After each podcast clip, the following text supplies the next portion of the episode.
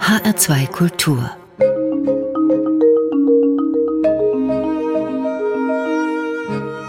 Doppelkopf mit Stefan Hübner und mit einem Gast, der heute tatsächlich schon zum dritten Mal zu Gast ist im Doppelkopf auf HR2 Kultur und das obwohl in seiner Familie früher niemals Radio gehört wurde, abgesehen von den Sonntagsnachrichten im Deutschlandfunk. Er ist Sprachwissenschaftler und frankophil, Stiftungsmanager und musikalisch, Autor und voll Schaffensdrang. Herzlich willkommen, Professor Roland Kellbrand. Hallo, Herr Hübner. Herr Professor Kellbrand, kein Radio in Ihrer Jugend. Warum denn das? Zu Hause wurde klassische Musik gehört, vor allen Dingen Bach, Schubert, Schumann und Brahms.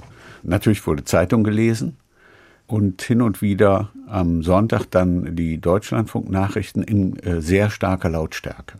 Fehlte Ihnen dadurch etwas, dass Sie nicht die ganze Woche über Radio hören konnten, sondern dass das mehr so ja ein Event in Ihrer Familie war? Ja, wenn man es ja nicht weiß, dann fehlt es einem erstmal nicht. Ich glaube, wir hatten viele Gespräche daheim, auch Tischgespräche über alle wichtigen politischen und sonstigen Themen. Und insofern war also durchaus geistige Betätigung und auch Nachrichtenfluss gegeben. Aber natürlich mit dem Radio wäre es wahrscheinlich noch besser gewesen. Mir ging das durch den Kopf vor dem Hintergrund. Sie leiten jetzt ja seit 2008 die Geschicke der Stiftung Polytechnischen Gesellschaft in Frankfurt am Main als Vorsitzender des Vorstands. Und ein Leitprojekt dort heißt Meine Zeitung. Das ist ein Projekt zur Förderung der Medienkompetenz von Schülerinnen und Schülern. Und da habe ich mir überlegt, ob diese Idee womöglich auch zumindest ein bisschen was damit zu tun hatte, dass Sie als junger Mann so einen partiellen Medienverzicht üben mussten.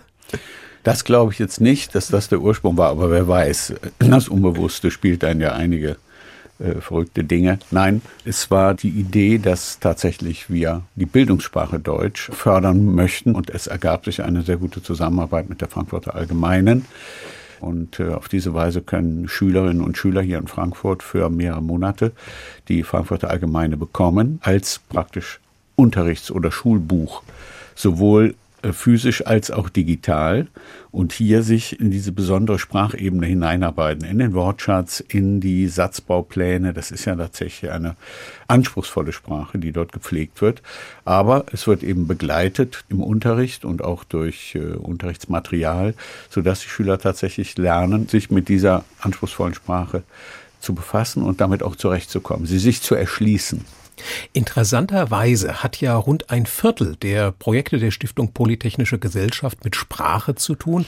Sie selbst sind promovierter Germanist und wohl jeder in ihrem Umfeld würde sie als einen Sprachenthusiasten bezeichnen. Mhm. Kann man sagen, dass Sie die Stiftung auch durch ihr Tun zu ja, einer Sprachstiftung geformt haben? Oder fand die Stiftung eher zu Ihnen, weil die Förderung von Sprachkompetenz schon zu dem Zeitpunkt in der Stiftungs-DNA drinne war, als Sie zwei 2005 gegründet wurde von der Polytechnischen Gesellschaft, dieser traditionsreichen Frankfurter Bürgervereinigung? Also wenn eine Stiftung ein solches Thema wählt, dann äh, ist es auch der Stifter Wille. Ja, das ist erstmal das Entscheidende. Nicht das, was der Stiftungsmanager möchte, sondern das, was der Stifter Wille ist. Und die Polytechnische Gesellschaft, die ja, oder die Polytechniker, die ja am Ursprung dieser Stiftung stehen, die sie gegründet haben, wollten, dass wir aus der Tradition der polytechnischen Ideen, also praktisch aus der Aufklärung, denn da kommt die Polytechnik her, dass wir daraus unsere äh, Themen beziehen. Und die Aufklärung selbst bringt natürlich das Thema Bildung, Aufstieg durch Bildung, Emanzipation und Teilhabe durch Sprache, durch Sprachkenntnis, Sprachbeherrschung, Geschichtsbewusstsein, Vernunftorientierung, Wissenschaftlichkeit. Diese Themen bringt die Aufklärung schon mit sich. Und das sind dann auch die Themen gewesen, die wir in der Polytechnischen Stiftung bei ihrer Gründung 2005 als Grundprinzipien und Förderbereich dieser Stiftung definiert haben. Und da spielte die Sprache natürlich eine Rolle, aber nur eine Rolle unter mehreren Bereichen, denn natürlich auch Technik spielt eine große Rolle und selbstverständlich auch Kultur. Also es ist keine einseitige Sprachstiftung geworden. Das Stiftungsmotto, das lässt sich zwar heute in den Worten Bildung, Verantwortung Frankfurt mhm. zusammenfassen, aber es ist ja die Sprache ein Schlüssel hinein in alle Bereiche, mit denen sich die Stiftung auseinandersetzt. Äh, zu diesem Themenbereich Sprache gehört auch ein relativ neues Projekt namens Junge Paulskirche. Man kann fast schon sagen, passend zum 175. Jahrestag der ersten deutschen Nationalversammlung. An diesem diesem Ort. 2023 ist der. Wie kommen da denn Sprache und Verantwortung zusammen? Also es kommt Sprache, Verantwortung, Geschichtsbewusstsein und natürlich auch demokratische Bildung. All dies kommt zusammen in der jungen Paulskirche. Wir haben dieses Projekt vor zwei Jahren begonnen, weil wir natürlich auch diese Wiege der Demokratie in Frankfurt äh, bespielen wollen, weil wir auch ihre Bedeutung ins Bewusstsein natürlich der Schülerinnen und Schüler bringen wollen und gleichzeitig Schülerinnen und Schülern die Gelegenheit geben wollen, ähm, dass sie in der Paulskirche selber auch auftreten können, dass sie dort Debatten führen können, dass sie dieses erleben können. Und die junge Paulskirche ist ein Projekt, das über ein Schuljahr geht und sich an besonders politisch und historisch interessierte Schülerinnen und Schüler richtet, die uns von den Schulen nominiert werden und die dann praktisch für ein Jahr sogenannte Paulskirchen-Debatten durchführen und zwar meistens allgemein zu Grundfragen des Grundgesetzes, damit sie auch das Grundgesetz besonders gut kennenlernen. Also Fragen direkter oder repräsentativer Demokratie, Fragen äh, Freiheit und Sicherheit im Spannungsfeld, solche Dinge werden dort debattiert, meistens unter Hinzuziehung auch noch prominenter aus dem Bereich Politik und Gesellschaft. Und hier wird das Debattieren geprobt. Und wenn wir dann gemeinsam in die Paulskirche gehen, meistens am Verfassungstag, am 23. Mai, mit den, äh, mit den beteiligten Schülerinnen und Schülern und so drei bis 500 Schülern aus der ganzen Frankfurter Schulgemeinde, dann spielen eben auch diese Debatten eine große Rolle, aber immer auch der Bezug zum historischen Vorbild zur Nationalversammlung. Eigentlich jetzt schon so ein bisschen die Königsdisziplin in diesem ganzen Projektportfolio, was Sie zum Bereich Sprache aufgebaut haben. Und am Anfang steht der Deutschsommer. Und da schicken Sie ganz gerne Schülerinnen und Schüler zum Sprachbad. Was hat es denn damit auf sich? Grundlage ist die Tatsache, dass wir in Frankfurt einen sehr hohen Zuwanderungsanteil haben unter den Schülern und äh, viele Schüler tatsächlich auch erstmal mit einer anderen Sprache aufwachsen. Andererseits ist es natürlich notwendig, wenn die Grundschule beginnt, im Alter von sechs Jahren, einen gewissen Stand auch an Wortschatz, an syntaktischen Kenntnissen über die Deutschsprache zu haben. Und wir wissen aber, dass wir in vielen Fällen noch äh, zusätzlich unterstützen müssen. Denn äh, sagen wir mal, ein deutschsprachiges Kind, das mit dieser Muttersprache aufgewachsen ist, hat im Allgemeinen zwischen 6.000 und 9.000 Wörter beispielsweise Wortschatz, wenn es eingeschult wird. Das kann man natürlich von einem Kind nicht verlangen, dass die ersten Jahre erstmal in einer anderen Sprache aufgewachsen ist und Deutsch nur nebenbei gehört hat. Und deswegen haben wir uns in der Stiftung gesagt, in diese Bedarfslücke gehen wir als Stiftung hinein. Wir sollen ja tun, was fehlt und nützt. Dort, wo der Staat eben jetzt erstmal nicht hinkommt, dort sollen wir hingehen und sehen, dass wir Verbesserungen erzielen können. Deswegen haben wir den Deutschsommer als ein Ferienprogramm uns überlegt für Schülerinnen und Schüler zwischen der dritten und vierten Klasse. Denn in der vierten Klasse entscheidet sich ja, wie der weitere Schul Verlauf sein wird. Und hier bieten wir einen dreiwöchigen Kurs an, sehr liebevoll gestaltet. Es sind Ferien, die schlau machen. Und hier wird eben nur Deutsch gesprochen. Wir nehmen jedes Jahr so 150 bis 160 Kinder in Frankfurt mit. In Hessen sind es mittlerweile 750 Kinder, die mitgenommen werden.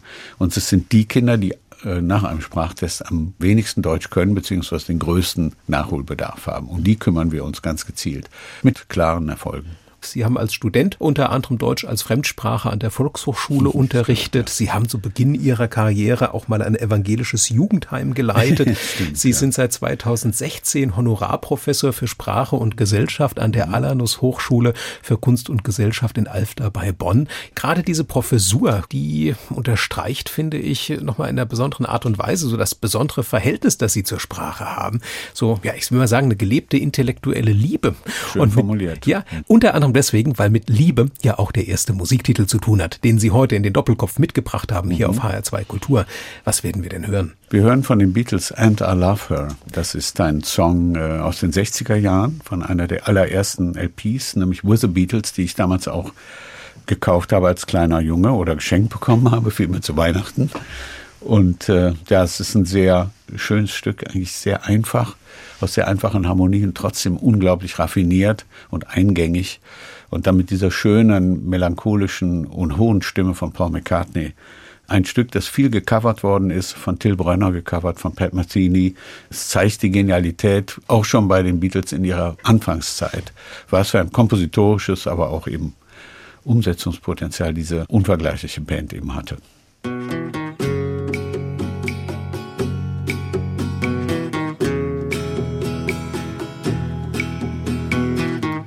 I give her all my love. That's all I do. And if you saw my love, you'd love her too. I love her. She gives me everything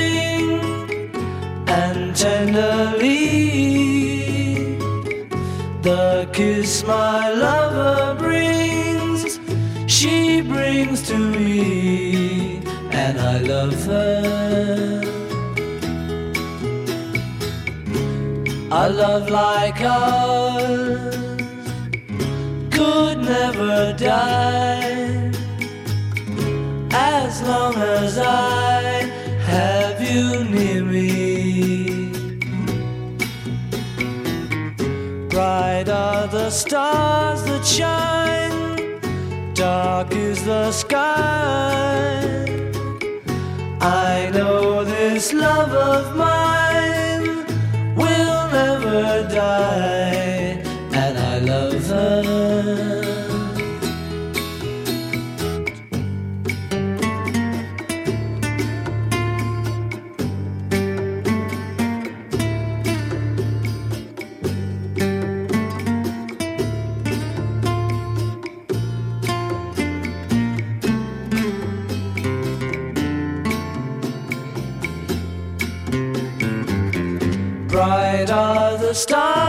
Shine, dark is the sky. I know this love of mine will never die, and I love her.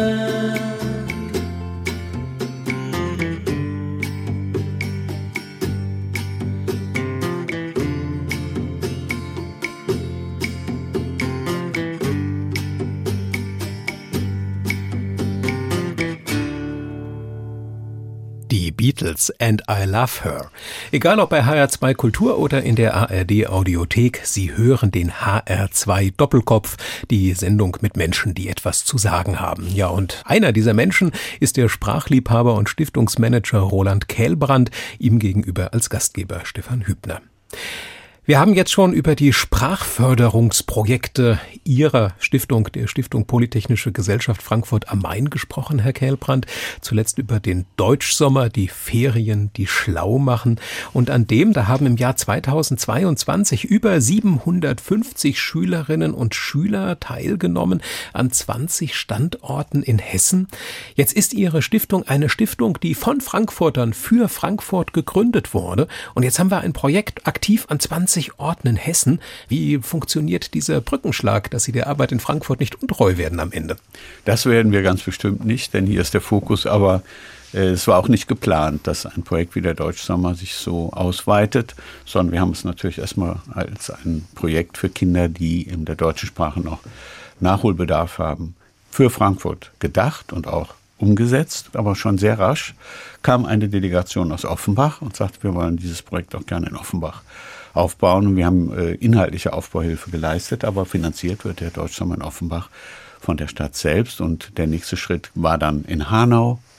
Dann war es auch so, dass wir von Anfang an kooperiert haben, hier mit dem staatlichen Schulamt natürlich in Frankfurt, aber auch mit dem hessischen Kultusministerium und mit dem Stadtschulamt. Und auf diese Weise kam dann ein weiterer Schub in dieses Projekt, als nämlich das Kultusministerium entschied, den Deutschsommer auch in anderen Standorten in Hessen aufzubauen. Wir haben dabei inhaltliche Hilfe geleistet, auch bei der Ausbildung der Lehrkräfte.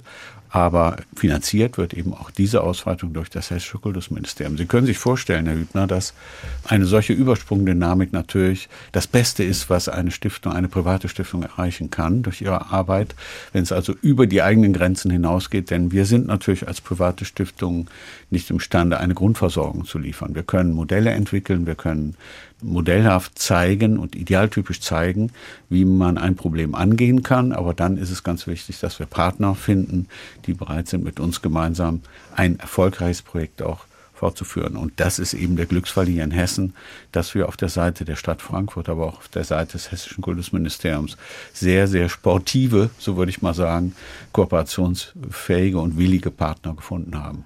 Und dieses Zusammenarbeiten mit anderen, das funktioniert ja interessanterweise nicht nur im Bereich der Sprachbildung, sondern auch im Bereich der Musik. Das ist ja auch ganz spannend. Sie haben einen Bereich Kunst und Kultur ja. und da gibt es ganz viele Musikprojekte. Da gibt es mhm. unter anderem Aktivitäten zur Konzertpädagogik mhm. in der Alten Oper Frankfurt. Mhm. Es gibt ein Projekt namens Jazz und improvisierte Musik ja. in die Schule mit der Musikschule Frankfurt. Mhm. Sie fördern das Opernstudio an der mhm. Oper Frankfurt. Das ist ein zweijähriges Coaching-Projekt für den Operngesangsnachwuchs.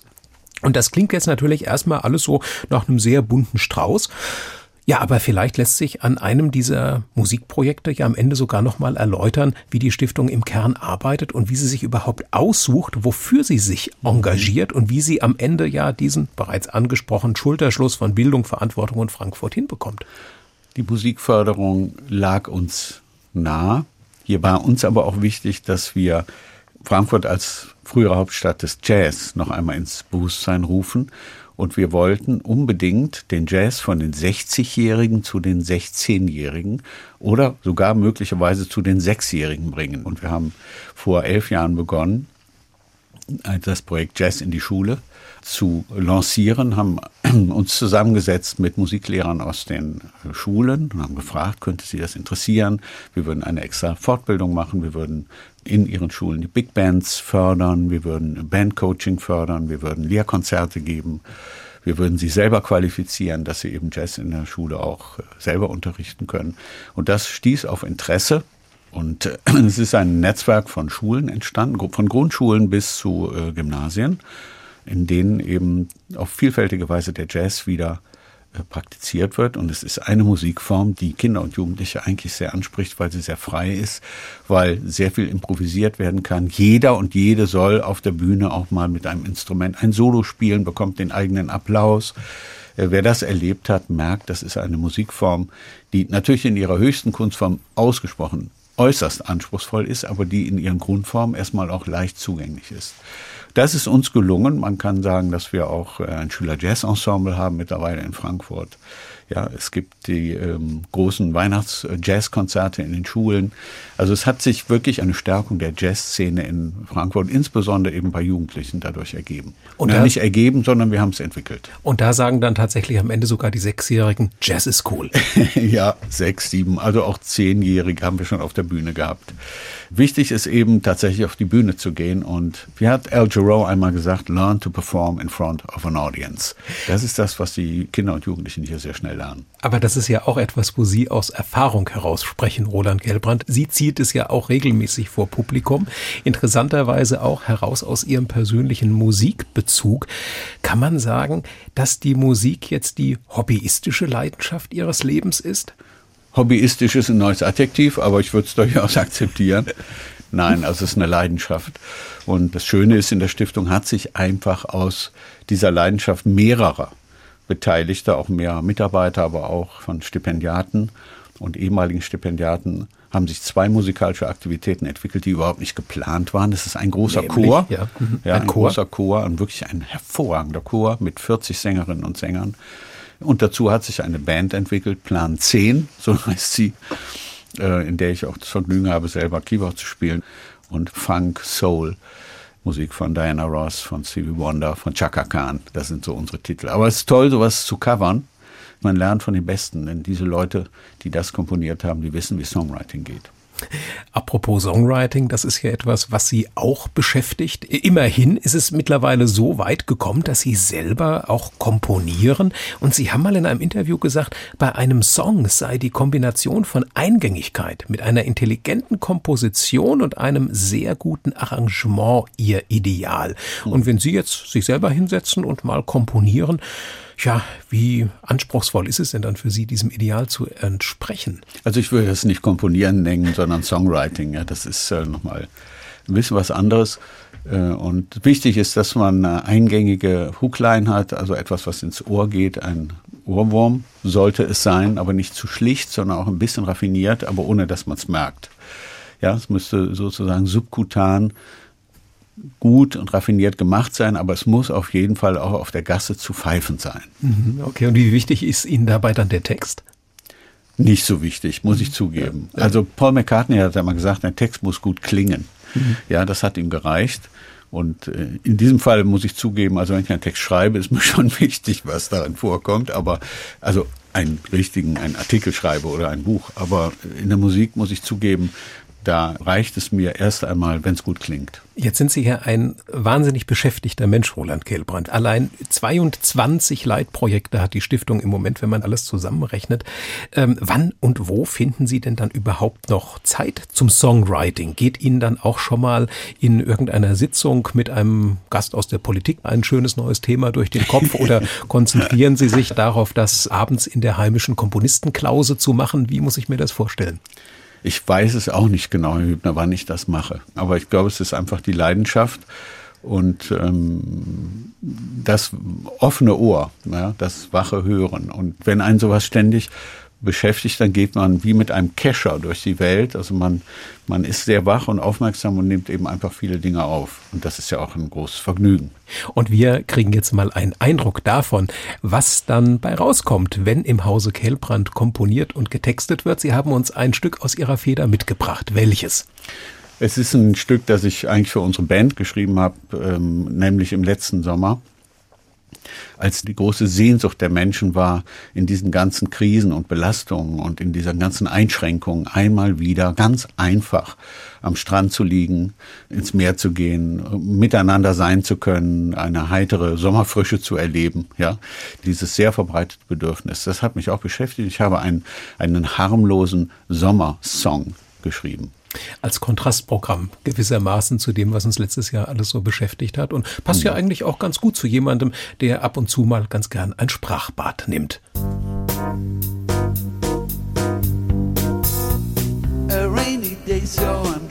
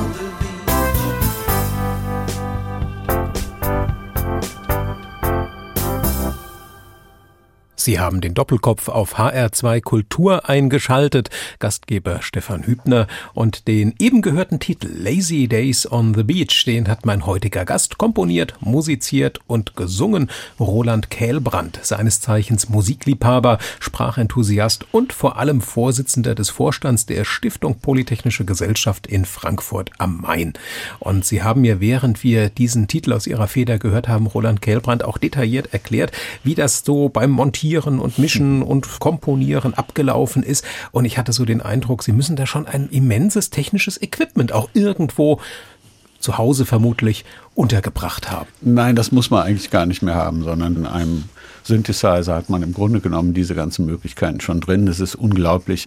Man muss eine gute Idee haben, muss wissen, wie das klingen muss und muss es vernünftig zusammensetzen. Aber dann ist es relativ einfach, äh, schon eigene Songs zu schreiben und sie auch wirklich schon mit einer ganz guten Qualität aufzunehmen.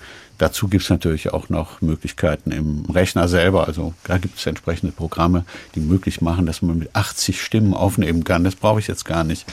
Es ist wirklich nicht besonders schwierig. Natürlich ist es nochmal was anderes, wenn man mit Musikern zusammensitzt und gemeinsam etwas entwickelt. Aber man kann es eben hier auch zu jeder Tages- und Nachtzeit kann man sich eben hinsetzen und äh, das machen. Das ist für, für jemanden wie mich genau das Richtige, der nicht so viel Zeit hat. Ja.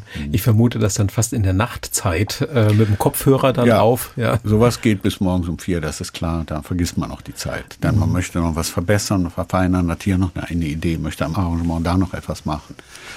Das ist das Schöne, man vergisst die Zeit dabei. Mhm. Aber ich sag mal, Sie suchen sich ja dann auch Mitstreiter in Sachen Musik, um dann ja auch einmal andere ja, Sphären auszutesten. Sie haben die Stiftungsband der Stiftung Polytechnische Gesellschaft schon genannt und gelegentlich haben Sie auch mal mit anderen Menschen dann gemeinsam auf der Bühne gestanden und musiziert, die ganz gut ihr Instrument beherrscht haben. ja, wir hatten äh, in der Tat in der Stiftung jetzt auch die Musikresidenz von Nils Landgren an der Alten Oper gefördert und Nils Landgren ist ein wunderbarer Musiker, Posaunist, Weltstar des Jazz und gleichzeitig ein unglaublich sympathischer und zugewandter Mensch, Schwede. Nicht? Und man hat das Gefühl, man kann mit ihm stundenlang über Dinge sprechen, ist wunderbar. Er kam zu Besuch und hat unsere Jugendlichen getroffen, insbesondere, das war natürlich der Sinn, und hat also mit den Jugendlichen aus dem Projekt Jazz in die Schule zusammen geübt, musiziert und hat dann auch in der Alten Oper einen ganzen Abend gestaltet. Er war auch bei uns in der Stiftung und hat auch mit unserer Stiftungsband zusammen gespielt. Das war natürlich ein besonderes Erlebnis, können Sie sich vorstellen. Und ich habe erlebt, was er für einen unglaublichen Einfluss, positiven Einfluss hatte auf die Jugendlichen, die im Schüler Jazz Ensemble spielten, mit denen er dann auch geübt hat. Und was er den einzelnen jungen Musikern gesagt hat, du spielst schon fast wie ein Uhrwerk, aber du musst ganz wie ein Uhrwerk spielen, ja, dem Schlagzeuger. Oder du kannst am Bass eigentlich alles, aber du musst mit dem Schlagzeuger eine Einheit bilden. Solche einfachen Sätze, das werden die Jugendlichen nie vergessen, weil er es auf seine besondere Art gesagt hat. Solche Erlebnisse mit mhm. wirklichen großen Stars, die aber keinen Dünkel haben, sondern sehr zugewandt sind, dass wir sowas als Stiftung ermöglichen können, das ist natürlich wirklich wunderschön. Aber wie gesagt, auch selber natürlich äh, mit Nils Landgren mal ein paar Takte oder ein paar Songs zu spielen. Was haben wir gespielt? Sunny zum Beispiel oder ähm, I Heard It Through the Grapevine, solche Klassiker. Äh, das war natürlich auch was Besonderes. Und ich habe so ein bisschen das Gefühl, wenn ich Ihnen zuhöre, Roland Gelbrand, dass Sie den ein oder anderen Tipp von Nils Landgren auch für sich selber weiterverarbeitet haben und sich auch von ihm haben inspirieren lassen für Ihre eigene Musik. Das kann gar nicht anders sein.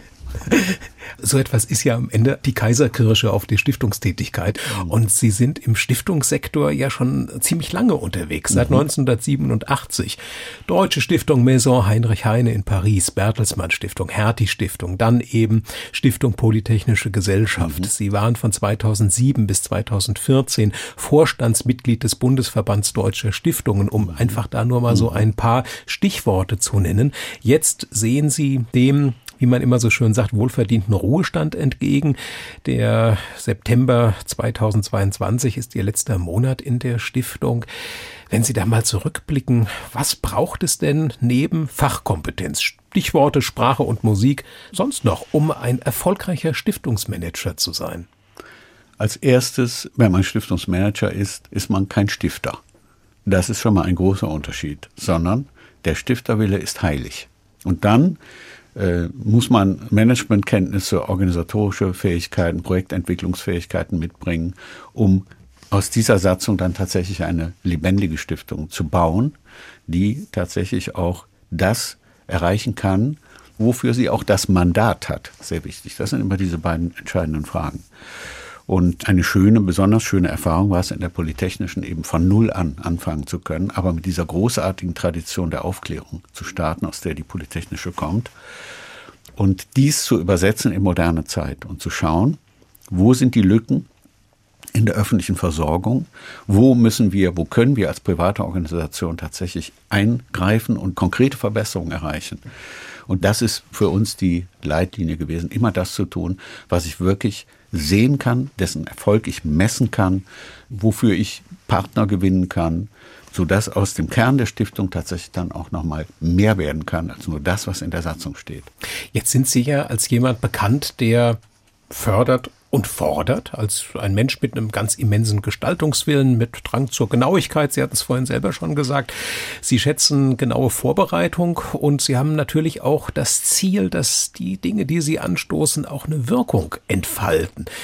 Sind das pure Persönlichkeitseigenschaften von Ihnen oder ist das auch ein Stück weit eine Konsequenz davon, dass es ja auch Menschen gibt, die den Stiftungssektor eher kritisch sehen und dass das eben dann am Ende auch ein Weg sein kann, um Skeptikern den Wind aus den Segeln zu nehmen, um zu zeigen, hier, wenn man das und das berücksichtigt, dann kann man auch wirklich eine ganz tolle Stiftungsarbeit mit Nutzen für alle machen. So viele Stiftungsskeptiker habe ich nicht kennengelernt, aber das Entscheidende, denke ich, ist es, dass Stiftungen das tun, wofür sie da sind, nämlich dass sie sich nützlich machen.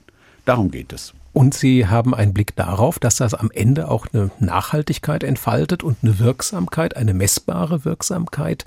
Und äh, ich denke, da sind in den letzten 17 Jahren auch immer wieder Impulse auf die Stiftung gekommen, die Sie aufgenommen haben, um daraus neue Projektideen zu entwickeln. Unbedingt. Ja, zuletzt jetzt die Nachhaltigkeitspraktiker. Nachhaltigkeitspraktiker sind Menschen, die es selber probieren, nachhaltig zu leben und sagen, ich setze mir ein Ziel. Ich möchte unverpackt äh, einkaufen. Ich möchte meine Mobilität möglichst umweltverträglich gestalten. Ich möchte mein Konsumverhalten überprüfen. Ja, Menschen, die sich ein persönliches Ziel setzen und die begleiten wir vier Monate lang mit Veranstaltungen, mit Vorträgen, aber auch mit einem Coaching, mit einer Begleitung bei der Umsetzung ihrer Ziele. Auch wenn sie mal in einer Talsohle festsitzen, dass wir sie dann wieder begleiten, dass sie ihr Ziel doch erreichen. Sehr praktisch und es entsteht eine sehr pragmatische, aber auch überzeugte kleine Gemeinschaft um dieses Projekt herum. Es weitet sich aus. Wir haben ganz klein angefangen, aber ich sehe jetzt schon bei der letzten Verabschiedung der letzten Generation, dass auch hier wieder eine neue Szene sich bildet von eben sehr praxisorientierten Menschen, die sich gegenseitig Tipps geben, wie kann ich das in mein alltägliches Leben überführen. Und Sie sprechen immer wieder von Generationen, was eben auch zeigt, diese ganzen Projekte, die sind nicht nur für ja den einmaligen Aufschlag geplant, sondern es soll sich verstetigen und immer wieder und immer wieder sollen neue Menschen die Chance haben, an ihnen teilzunehmen. Und das ist ja auch ein Beispiel nochmal dafür, dass in der Arbeit der Stiftung Polytechnische Gesellschaft nicht nur ihre Leib- und Magenthemen Sprache und Musik eine Rolle spielen, sondern auch Wissenschaft und Technik und Soziales. Dennoch möchte ich an dieser Stelle jetzt nochmal zu den besagten Leib- und Magenthemen zurückkommen, speziell zur Musik, denn ihr dritter Musikwunsch steht an, Roland Kehlbrand. Und wir haben ja jetzt schon über Jazz gesprochen und jetzt wird es auch ein wenig jazzig im HR2 Doppelkopf. Weswegen? Es ist äh, ein Song von David Foster komponiert, ist einer der großen Hit-Komponisten. Hitman heißt er in den USA. Äh, er hat für Earth, Wind Fire Hits geschrieben wie September und ähm, mit Peter Cetera von Chicago Welthits geschrieben. Und äh, hat hier eine Jazzmusikerin gefördert von Anfang an. Renee Olstead, schon mit 16 hatte sie gefördert. Und äh, ist ein großes Gesangstalent. Und für sie hat er einen Song komponiert, der heißt A Love That Will Last. Und er ist klingt ganz einfach, ist aber sehr sehr raffiniert gemacht mit Tonartwechseln, sehr sehr schön. Und sie singt es auf eine völlig unvergleichliche Art und Weise. Sie ist gar nicht besonders bekannt, ganz zu Unrecht finde ich.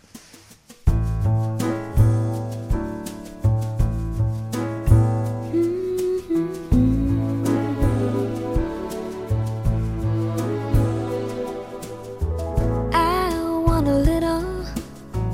something more.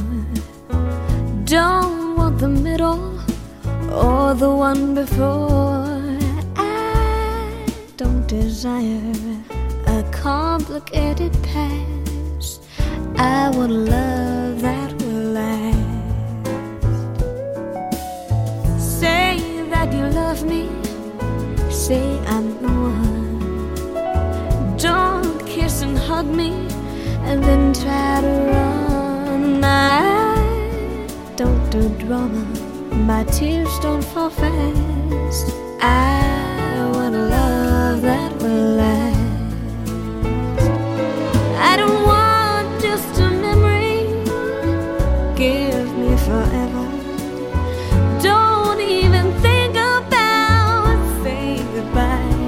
Cause I just want one love to be enough and remain in my heart till I die. So call me romantic. Huh, I guess that's so. There's something more that you ought to know. Oh, I never leave you,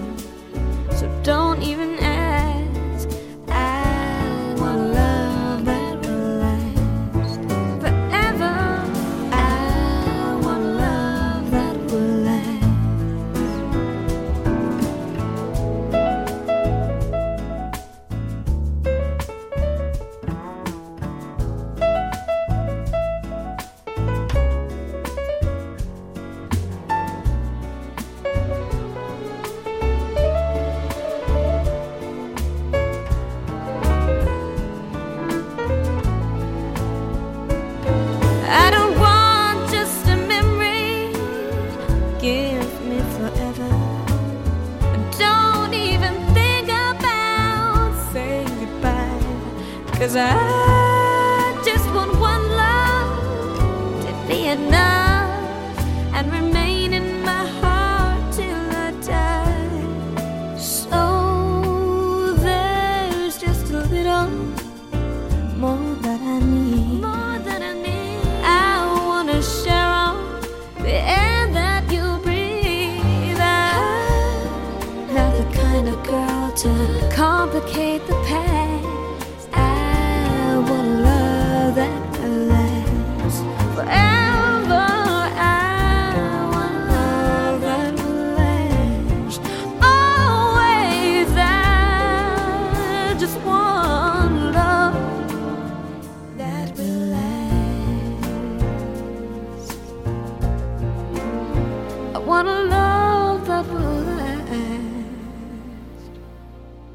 A Love That Will Last, eine Liebe, die anhält, besungen von René Olstedt im HR2 Doppelkopf mit Stefan Hübner.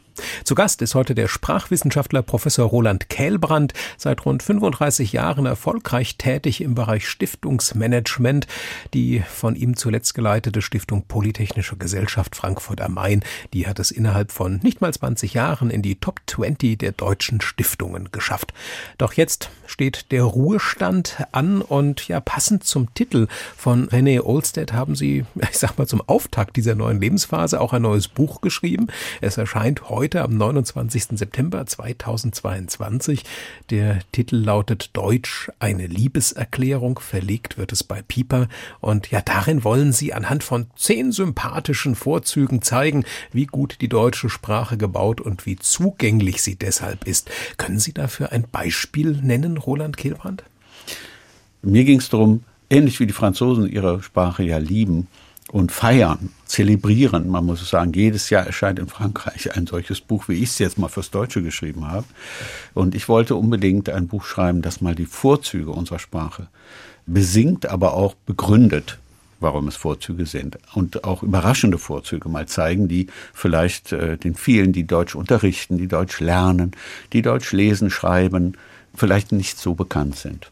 Bevor wir jetzt zum Beispiel kommen, muss ich da gerade nochmal nachhaken.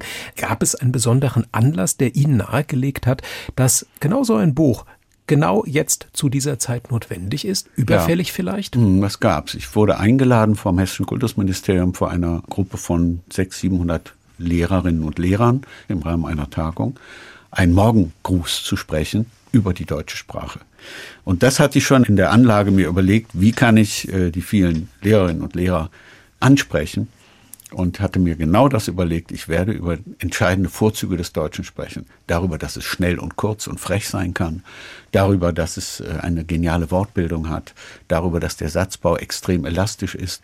Es gab anschließend unglaublich viel Zustimmung und Dankbarkeit für diesen harmlosen Beitrag.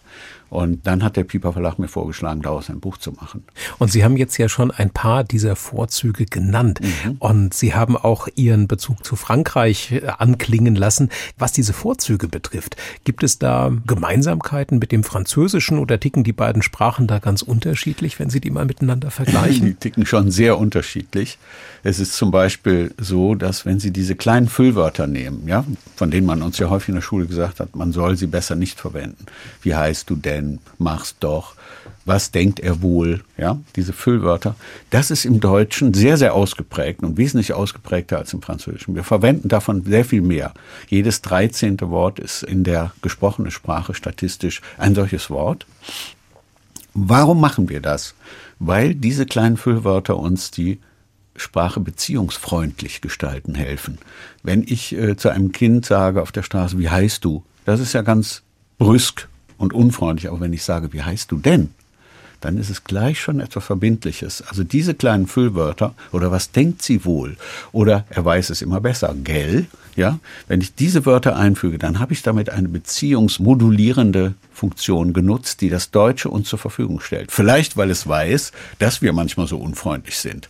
Und äh, das ist einfach genial oder das ist ein Vorzug, den ich nenne. Das Französische, äh, ich habe selber gemerkt, als ich in Frankreich gelebt habe, ähm, und ja in der Sprache gearbeitet habe und selber moderieren musste und, und vortragen musste oft, dass ich diese Spontanität auf diese Weise im Französischen so nicht umsetzen kann. Mhm. Durch so ein kleines Füllwort mehr Freundlichkeit in die Sprache hineinbringen. Mhm. Ist das so Ihr persönlicher Lieblingsvorzug oder gibt es da noch einen anderen, der Sie immer wieder, naja, in Ihrer Überzeugung bestätigt, dass Deutsch eine tolle Sprache ist? Ja, also erstmal sind alle 7105 Sprachen der Welt interessante und leistungsfähige Strukturen. Ich will sie gar nicht gegeneinander ausspielen, aber ich möchte schon deutlich machen, das Deutsche ist eben auch eine solche Sprache und es bringt zum Beispiel durchaus auch die Fähigkeit zur Kürze mit. Ja, wenn Sie die Umgangssprache sehen, wie sie sich gerade entwickelt, dann gibt es auch diese freche Lässigkeit und Coolheit im Deutschen. Besser ist es, als ob, sowas von, kein Ding, dein Ernst, keine Ahnung. Das sind ja natürlich auch witzig und ironisch gemeinte äh, Kurzformen. Ja, besser ist es. Also es ist besser, wenn du es nicht tust, heißt es eigentlich. Aber ich kann es sehr viel kürzer sagen. Also man muss im Deutschen gar nicht langatmig sein, man kann auch sehr, sehr kurz sein. Aber ein klassischer Vorzug ist natürlich auch die Wortbildung. Das Deutsche ist eine Lego-Sprache. Es ist einfach genial, wie man in dieser Sprache neue Wörter bilden kann. Fremdschämen beispielsweise. Fremdschämen. Ja? Erfahrungsjurist. Ja, es sind ja doch auch neuere Begriffe, die sich formen und das ist genial. Ich kann im Deutschen aus verschiedenen Begriffen sofort ein neues Wort bilden. Ich verstehe es auch sofort. Also Wortbildung und Wörter lernen im Deutschen, dieser riesige Wortschatz, das ist wirklich nicht schwer, sondern das Deutsche ist hier extrem flexibel und hat deswegen auch einen der größten Wortschätze der Welt. Deutsch eine Liebeserklärung. Das neue Buch aus der Feder von Roland Kählbrand, meinem Gast heute im Doppelkopf auf HR2 Kultur. Würden Sie denn eines Tages womöglich Frankfurt auch mal so eine Liebeserklärung zuteil werden lassen? Ja, warum denn nicht? Ja, Sie haben ja lang genug die dort gelebt. Ist ja eine, Die Stiftung Polytechnische Gesellschaft ist eine Liebeserklärung an die Stadt Frankfurt, mhm. selbstverständlich. Denn äh, es geht ja darum, dass diese große Stiftung, eine der größten in Deutschland, immerhin Nummer 15 von 24.000 Stiftungen im, im, Vermögen, dank des hervorragenden Managements meines Stiftungskollegen äh, Johann Peter Krommer, dass diese Stiftung eben nur für Frankfurt am Main da ist. Jetzt stammen Sie ja gebürtig aus Celle. Sie haben eine ganz enge Verbindung zu Köln, zum Rheinland mhm. auch. Ja. Und ich vermute mal, als es Sie so nach Hessen zog, dass wahrscheinlich die Art, wie die Stiftung Polytechnische Gesellschaft geplant und beabsichtigt war, Ihnen auch sehr dabei geholfen hat, hier in diesem neuen räumlichen Umfeld anzukommen. Das war nicht schwer. Also in Frankfurt anzukommen ist wirklich nicht schwer. Es ist ja doch eine große Offenheit, auch für Menschen, die in die Stadt kommen. Wir sind es in Frankfurt einfach gewohnt, dass Menschen kommen und gehen. Es kommen ja jedes Jahr 50.000 und 50.000 gehen jedes Jahr. Und es war eine Freude, nach Frankfurt zu kommen, in eine, in eine moderne, in eine tüchtige, in eine aufgeschlossene, in eine bürgerschaftlich sehr stark organisierte Stadt zu kommen. Und darüber hinaus ist es einfach so, man kennt sich sehr schnell, man hat die kurzen Wege. Wir haben diese schöne Identität der Stadtteile immer noch. Das ist auch eine Kraft dieser Stadt, dass sie eben auch eine alte Stadt ist. Und das ist schön, ja. Also diese Stadt bietet unglaublich viel. Und es gibt noch den Geist des Frankfurter Handels- und Bildungsbürgertums. Also man ist eigentlich unvorbehalten, man hat wenig Vorurteile, man ist neugierig auf Neues, man will aber auch erstmal sehen, ob es funktioniert. Ja, man hat diesen pragmatischen Bürgersinn. Das ist ein guter Kompass. Und jetzt nochmal ganz pragmatisch gefragt, mit was für einer Bilanz übergeben Sie die Stiftung jetzt zum 1. Oktober an Ihren Nachfolger? Frank Dieberlich, der auch schon hier zu Gast eine war. heikle Frage. Das müssen ja andere beurteilen. Aber vielleicht noch drei Zahlen. Wie viele Leitprojekte? 22 hatten wir vorhin ja schon Richtig, mal gesagt. Ne? Ja. Wie viel schüttet die Stiftung aktuell an Fördergeldern pro das Jahr aus? Das liegt immer so zwischen sechs und sieben Millionen im Jahr. Mhm. Und äh, was steckt da für ein Basiskapital dahinter? Das sind jetzt bei uns rund 500 Millionen. Und ich vermute jetzt mal nicht, dass Sie in Ihrem Ruhestand so einen Loriotschen Papa Ante Porters Moment fürchten, sondern heißen, dass Sie erstmal gar nicht so recht wissen, was Sie mit sich anfangen sollen und damit erstmal allen ziemlich auf die Nerven gehen. Ich könnte mir vorstellen, dass Sie jetzt schon auch konkrete Pläne auch über das Buch hinaus haben, oder? Das Buch kommt, äh, wie gesagt, jetzt heraus und es sind 15 Lesetermine bereits veranschlagt. Der erste Termin ist in Rom auf Einladung der Deutschen Botschaft und des Goethe-Instituts zur Woche der deutschen Sprache. Und das ist natürlich wunderschön. Ich habe eine eigene Website äh, aufgebaut, gemeinsam mit meinem Sohn, der IT-Unternehmer ist. Die Honorarprofessur geht weiter natürlich in Linguistik. Äh, Sie können sich vorstellen, dass schon alles äh, recht kreativ ist. Ich habe eine wunderbare Ehefrau und wunderbare Kinder. Natürlich wird das Familienleben intensiver. Darauf freue ich mich natürlich auch sehr. Und ähm, ja, ansonsten Musik wird eine Rolle spielen. Es gibt natürlich auch weiterhin ehrenamtliche und gemeinnützige Tätigkeit. Aber es ist vielleicht nicht mehr zwölf Stunden am Tag, obwohl ich sagen muss, diese langen Arbeitstage haben mir nie etwas ausgemacht. Und ich könnte mir vorstellen, dass an dem einen oder anderen dieser langen Arbeitstage zum Schluss auch nochmal die Musikbox aufgedreht worden ist. Zumindest werden wir das jetzt im HR2 Doppelkopf noch einmal machen. Der letzte Musikwunsch steht an und mit dem nehmen wir Kurs auf Nordamerika, Roland Kehlbrand. Ja, es ist der Song Indian Summer, Instrumentalstück, gespielt von Marc Antoine. Marc Antoine ist ein sehr guter Gitarrist der dieses Stück, was eine ganz besondere Stimmungslage, eine leicht melancholische, aber auch erwartungsvolle Stimmungslage in Tönen zusammenfasst, äh, der dieses Stück auf eine wunderbare Weise spielt. Das kann man nicht gut mit Sprache erklären. Dazu gibt es ja die Musik mit dem Indian Summer von Marc Antoine. Mit dem leiten wir jetzt über ins weitere Programm. Diese Sendung finden Sie ab sofort als Podcast auf der Homepage von HR2 Kultur und in der ARD Audiothek. Und aus dem Studio verabschieden sich Stefan Hübner und Roland Kehlband.